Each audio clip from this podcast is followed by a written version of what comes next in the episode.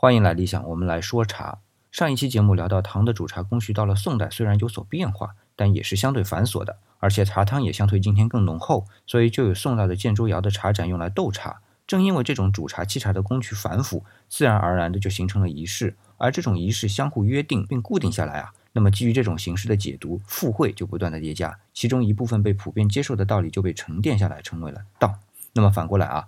通过这种固定的仪式来提醒喝茶的人不要忘记这些道理。那么问题就来了：这些道理都已经沉淀在喝茶的礼仪上，而当元代明代把喝茶的这些工序都省略掉之后，那依附在这些工序上的道就无法存在了。我们可以这么说：这些道理本身是存在的，无所谓喝茶的工序存在与否。但是如果这些道理不再和茶相关联，那么这些道也不可以再称之为茶道。比如说附会到抚琴上，就可以称之为琴道；如果有本事附会到吸烟上，也可以称之为烟道。